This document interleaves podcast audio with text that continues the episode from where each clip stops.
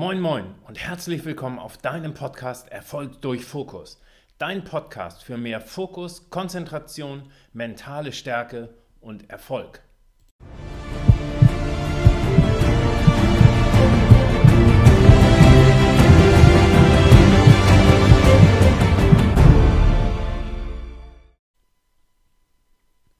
Moin Moin und herzlich willkommen auf deinem Podcast Erfolg durch Fokus.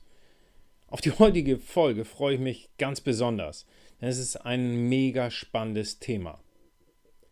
Es geht um die Frage, wie dein Umfeld deinen Fokus beeinflusst. Sei gespannt. Ich freue mich selber drauf. Im antiken Griechenland waren die Eltern nicht damit zufrieden, dass sie ihre Sprösslinge für einige Stunden am Tag in der Schule unterrichtet wurden. Sie sorgten dafür, dass ihre Kinder lehrreiche Jahre bei einem Mentor verbrachten. Sie wussten, dass der Alltag mit dem ausgewählten Mentor eine bessere Lehre fürs Leben sei,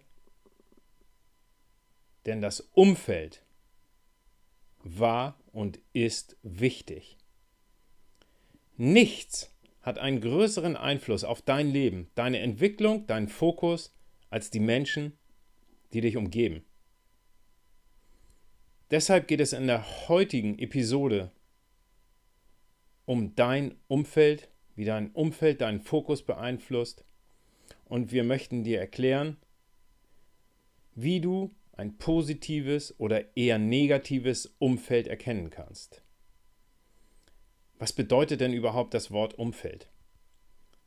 Dein Umfeld ist eine auf dich unmittelbar einwirkende Umgebung, andere Wörter sind beispielsweise Umgebung, Umkreis oder letztlich auch Nachbarschaft.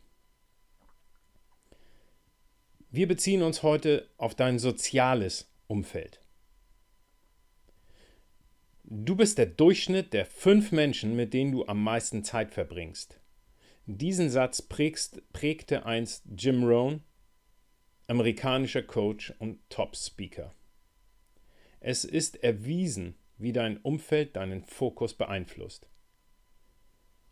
Du kannst dich diesem Phänomen nicht entziehen, denn es ist eine unbewusste Aufnahme von Verhaltens- und Glaubensweisen deines Umfelds, da wir uns an deinem Umfeld orientieren. In seinem Buch mit dem Elefant durch die Wand erklärt Alexander Hartmann, anhand eines Beispiels, wie dein Umfeld deinen Fokus beeinflusst. Stell dir mal folgende Situation vor. Du fährst als Kind mit deinen Eltern per Auto durch eine sehr wohlhabende Gegend und siehst ein tolles Haus. Du äußerst deinen Wunsch, dass du so ein Haus auch haben möchtest. Dein Vater serviert dir gleich die passende Antwort. Ich glaube nicht, dass du das möchtest, denn reiche Menschen sind selten glücklich. Deine Mutter unterstützt ihn und fügt hinzu, außerdem macht so ein großes Haus ganz viel Arbeit. Da braucht man Hilfe und eine Alarmanlage auch, denn es kommen immer Einbrecher zu den reichen Leuten. Bumm! Das hat gesessen. Schlag in dein Gesicht.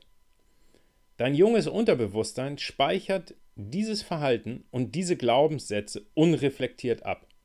Es ist also nicht gut, ein großes Haus zu besitzen, denn ich will ja glücklich sein. Ein Glaubenssatz, der dich dein ganzes Leben lang begleiten kann. Nicht nur, dass du selbst bewertest deinen Alltag, deine Gedanken, deine Erfahrungen und eingehenden Informationen, sondern auch die Menschen, die dich umgeben, nehmen Bewertungen vor. Auf diese Art und Weise entstehen verallgemeinerte Glaubenssätze, die sogar ganze Bevölkerungsgruppen und Gesellschaften beeinflussen. Ich finde den Ausdruck mentale Viren sehr passend, denn sie infizieren uns. Es gibt unterschiedlich viele Glaubenssätze, zu besonders vielen Themen, aber das Thema Geld gehört auf jeden Fall dazu. Hast du schon mal gehört? Geld verdirbt den Charakter. Geld stinkt. Geld ist nicht so wichtig. Wenn du viel Geld hast, dann kannst du ja auch viel verlieren. Der liebe Gott wird dich dafür später belohnen, wenn du bescheiden bist. Das sind mentale Viren, die durch die Gesellschaft fliegen und jeder schnappt sie irgendwo auf. Da es viele glauben, wird es einfach für wahre genommen und für bare Münze. Auch andere Bereiche sind mit Glaubenssätzen gespickt. Religion, Männer, Frauen, Glück, Erfolg. Du findest sie in allen Themenbereichen. Zusätzlich zu den Glaubenssätzen, die du durch deine eigenen Erfahrungen machst, werden dir jede Menge dieser mentalen Viren mit auf den Weg gegeben.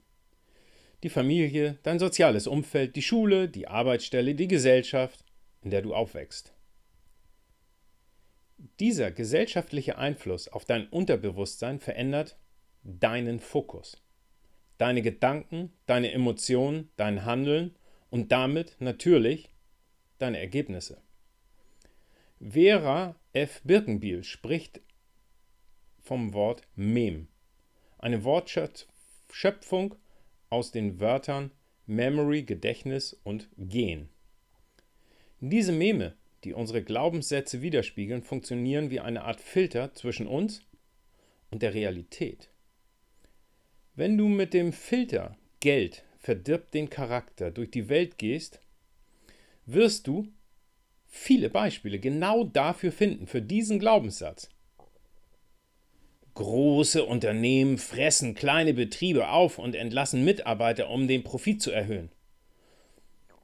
Du wirst unangenehme reiche Menschen treffen. Sobald du deinen Fernseher anmachst, hörst du, dass die reiche Person X auch noch jede Menge Steuern hinterzogen hat. Selten wirst du die Erfahrung machen, dass reiche Menschen gleichzeitig nett und auch freundlich und hilfsbereit sein können.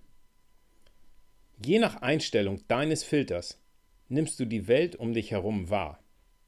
Entsprechend reagierst du mit deinem Fokus darauf, mit deinen Gedanken, Handlungen und du wirst genau die entsprechenden Ergebnisse erhalten. Leider ist es so, dass die meisten dieser Glaubenssätze in unserem Unterbewusstsein verankert sind. Du erkennst sie nicht genau wie einen großen Teil deiner Gewohnheiten. Das bedeutet, dass dir gar nicht bewusst ist und du gar nicht bewusst merkst, mit welchem Mem du infiziert bist. Frage ist natürlich, warum wir Verhaltensweisen und Glaubenssätze überhaupt annehmen. Da hole ich ein bisschen aus. Wir alle haben bestimmte Urängste in unserem System verankert. Da ist zum ersten die Angst vor Misserfolg. Ich darf keine Fehler machen. Vor zigtausend Jahren haben Fehler und Fehleinschätzungen vielen Menschen das Leben gekostet. Es war also überlebensnotwendig, keine Fehler zu machen. Zweitens Überanstrengung. Es war zu Zeiten der Urmenschen nicht gut, sich zu überanstrengen. Nahrungsknappheit und stets lauernde Gefahren konnten den Tod bedeuten. Wenn ich dann zu viel Kraft bei Tätigkeiten gelassen hatte, hatte ich keine mehr, um mich gegebenenfalls verteidigen oder gut weglaufen zu können. Drittens die Angst vor sozialer Zurückweisung. Auch früher war eine soziale Isolation gefährlich und hätte den sicheren Tod bedeutet. Die oben beschriebenen Gefahren bestehen ja heute nicht mehr, doch sind die Urängste immer noch da. Wir Menschen sind also bestrebt, dazuzugehören. Wir möchten einer Gruppe, einem Volksstamm, einer sozialen Gesellschaft angehören. Schlimm wäre es, ausgestoßen zu werden – das hätte früher den Tod bedeutet, also haben wir Verhaltensweisen und Glaubenssätze der Gruppe adaptiert. Du tust das entweder im vollen Bewusstsein oder aus dem Unterbewusstsein heraus, was dich zu einer Gruppe gehören lässt. Wenn dein Umfeld glaubt, Erfolg und Geld sind nichts Gutes, dann wirst du dich dementsprechend verhalten. Denn du willst doch gut sein, oder? Denk mal drüber nach. Dein Unterbewusstsein hält dich vom Erfolg ab und unternimmt alles, um dich dort zu halten, wo du bist. Aber du darfst dir sicher sein, dass alle Personen und Schichten, Gruppen und Regierungen dies nicht mit voller Absicht tun. Alle verhalten sich so, wie sie es letztlich gelernt bzw. selbst adaptiert haben, und so hat es immer funktioniert. Ein weiterer Grund für ihr Verhalten ist Angst. Stelle dir vor, dass du aus deinem Verhalten ausbrichst und deinen Fokus auf Erfolg richtest. Du wärst eine Art Bedrohung für sie. Dein Bild spiegelt ihnen wieder, hey, du bist faul, träge, unternimm was. Es zeigt mit dem Finger auf sie. Sie haben keine Ausrede mehr und müssen selbst ins Handeln kommen. In deinem Umfeld hast du, wenn du erfolgreich werden willst, letztlich zwei Möglichkeiten. Du willst keine Bedrohung sein, folglich unternimmst du nichts. Erfolg steht bei dir im Fokus, dann musst du mit Neidern, Nörglern und Besserwissern leben. Punkt. Jetzt, wo dir bewusst ist, wie sehr du jeden Tag beeinflusst wirst, schau genau hin, mit wem du dich umgibst. Surround yourself with people on the same mission as you. Umgib dich mit Menschen, die die gleichen Ziele und Visionen haben wie du. Woran erkennst du denn Menschen in deinem Umfeld, die dir nicht gut tun? Überleg mal. Ich habe dir ein paar Punkte mitgebracht. Sie übernehmen keine Verantwortung für sich und ihr Handeln. Über abwesende Personen wird meistens schlecht gesprochen. Nach dem Treffen mit diesen Personen fühlst du dich irgendwie energielos, weil sie dir Energie rauben. Es sind die Energievampire. Probleme und Beschwerden sind ihre Gesprächsthemen. Deine Träume und Ziele werden klein geredet. Für jede Lösung, die es schon gibt, finden sie ein neues Problem. Wenn sie den Raum betreten, hast du das Gefühl, das Licht geht aus. Aber woran erkennst du jetzt Menschen, die dir gut tun? Wenn sie den Raum betreten, hast du das Gefühl, das Licht geht an. Sie motivieren und inspirieren dich. Du fühlst dich auf deinem Weg von ihnen unterstützt. Win-Win-Situationen sind ihnen nicht fremd. Du erinnerst dich, Win-Win-Situationen haben wir in der Buchvorstellung von äh, Stephen Covey als Thema gehabt. Ihr Fokus ist so scharf wie deiner. Nach dem Treffen fühlst du dich energiegeladen. Sie geben dir Kraft. Sie übernehmen 100% Verantwortung für ihr Handeln und Tun. Sie denken lösungsorientiert und nicht problemorientiert. Unser Fazit? Es geht nicht darum, und bitte verstehe uns richtig, dass du deinen Freundes- und Bekanntenkreis radikal aufräumst, damit du dein Ziel mit einem stärkeren Fokus erreichen kannst. Es geht uns um das Bewusstmachen und das Augenöffnen. Willst du und kannst du die Zeit mit den Menschen einschränken, die dich runterziehen, die dir Energie rauben? Kannst du diesen Menschen sagen, dass du gerade in einem Projekt steckst und weniger Zeit übrig hast? Unser Fazit für heute? Dein Umfeld beeinflusst deinen Fokus sehr, sehr stark. Auch Medien beeinflussen ganze Gesellschaften und deren Fokus. Es gibt Indikatoren, an denen du erkennen kannst, welche Personen gut für dich sind. Und du kannst mit dem Bewusstsein der Beeinflussung einen klaren Fokus finden. Ich finde dieses Thema mega spannend.